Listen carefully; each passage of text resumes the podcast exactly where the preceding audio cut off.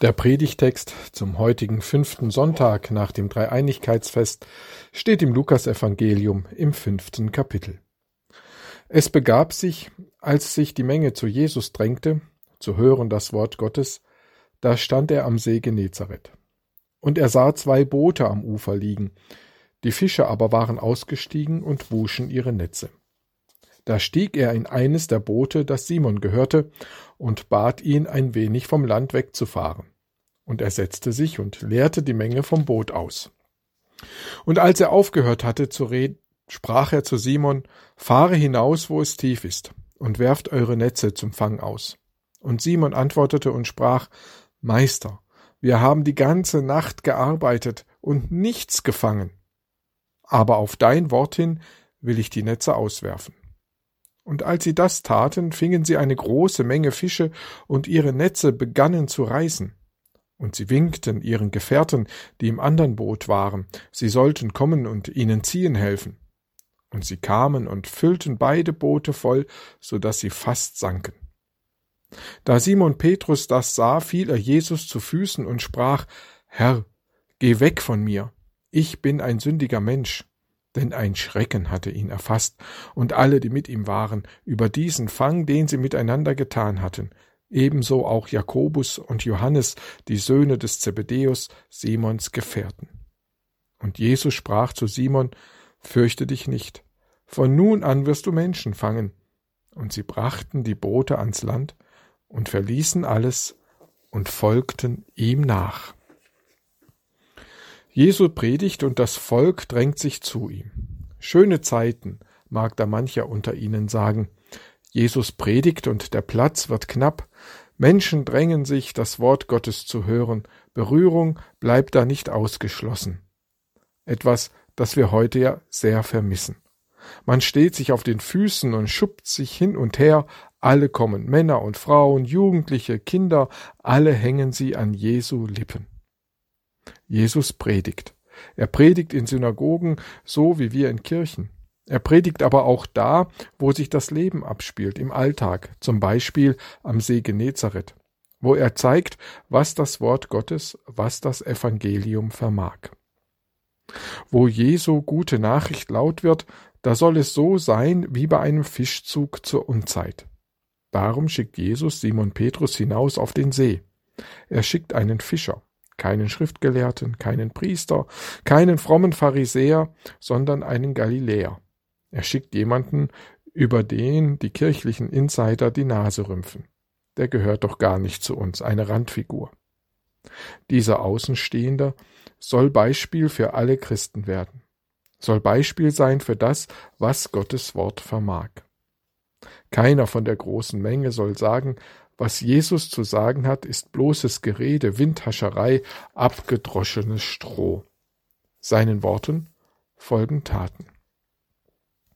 Petrus hat gerade einen ziemlichen Misserfolg hinter sich. Da waren die Umstände doch günstig.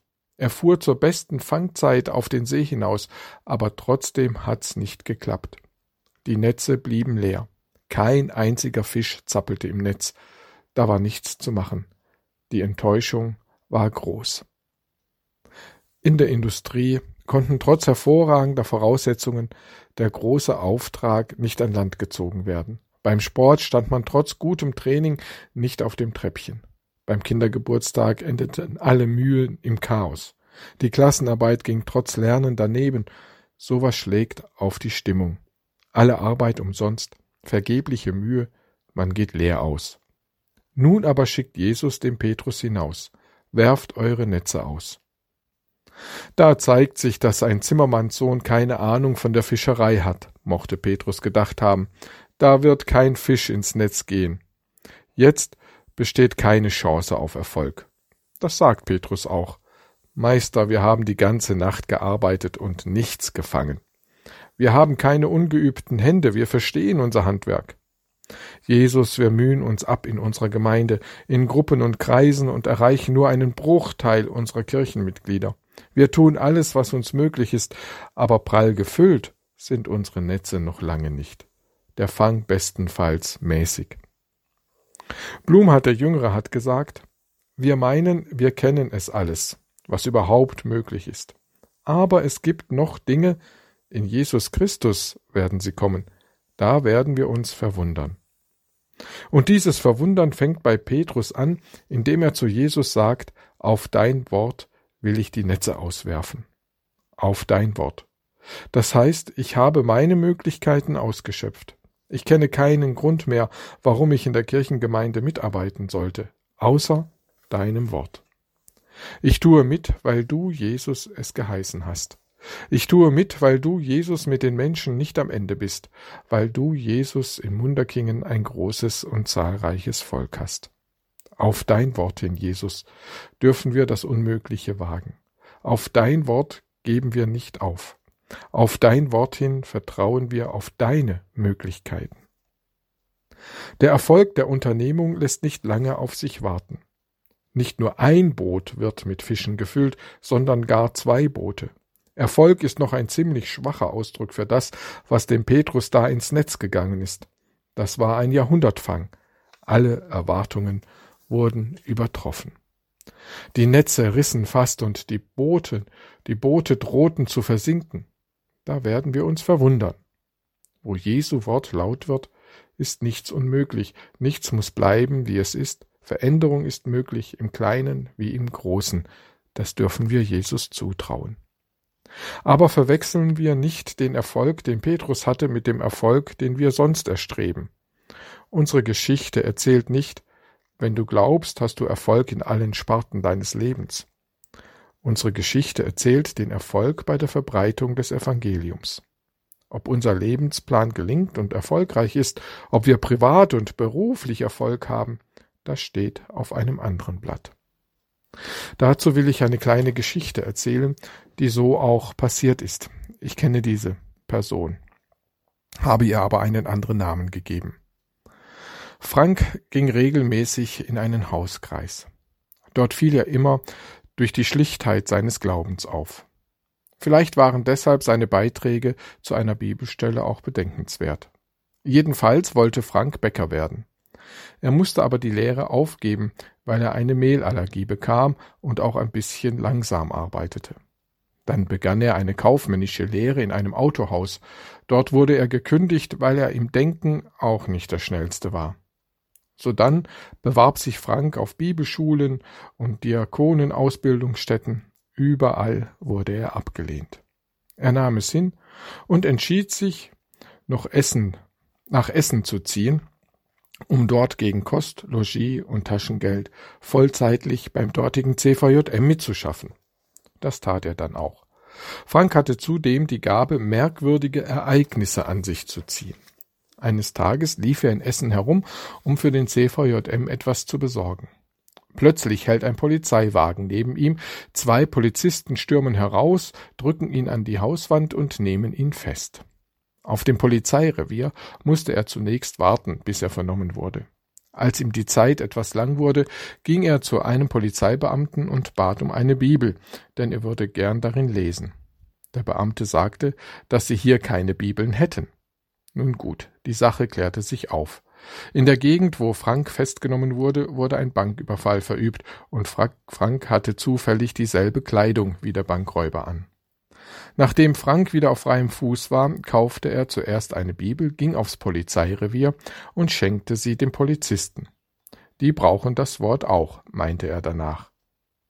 Nach außen hin scheint Franks Leben ziemlich erfolglos zu sein, aber im Reich Gottes ist er, so denke ich, einer von den Großen. Unser Predigtext erzählt aber noch von einem ganz anderen Erfolg. Als Simon Petrus den Fischfang sah, fiel er Jesus zu Füßen und sprach, Herr, geh weg von mir, ich bin ein sündiger Mensch. Was ist denn das nun für ein Erfolg? Die normale Reaktion wäre doch gewesen, Jesus dankbar zu sein und in Jubel auszubrechen. Aber Petrus sagt zu Jesus, geh weg, Petrus merkt, da steht nicht nur ein Mensch vor mir, da steht mehr vor mir, da steht Gott vor mir. Und er merkt, ich bin ja gar nicht den, der, für den ich mich halte. Ich bin ja noch ein ganz anderer in Gottes Augen. Wo Gott uns nahe kommt, da können wir uns mit anderen Augen sehen im Gegenüber zu Gott. Es ist unmöglich, dass Gott und Menschen in einem Boot sitzen. Seit Adam und Eva können sie nicht mehr miteinander leben. Das zeichnet unser Menschsein. Wir haben Gott hinter uns gelassen. Und nun steht er uns gegenüber in Jesus Christus. Es kann nicht sein. Geh weg. Und genau in diesem Augenblick, in dem Petrus erkennt, was Menschsein heißt im Gegenüber zu Gott, da nimmt ihm Jesus alle Distanz, allen Abstand.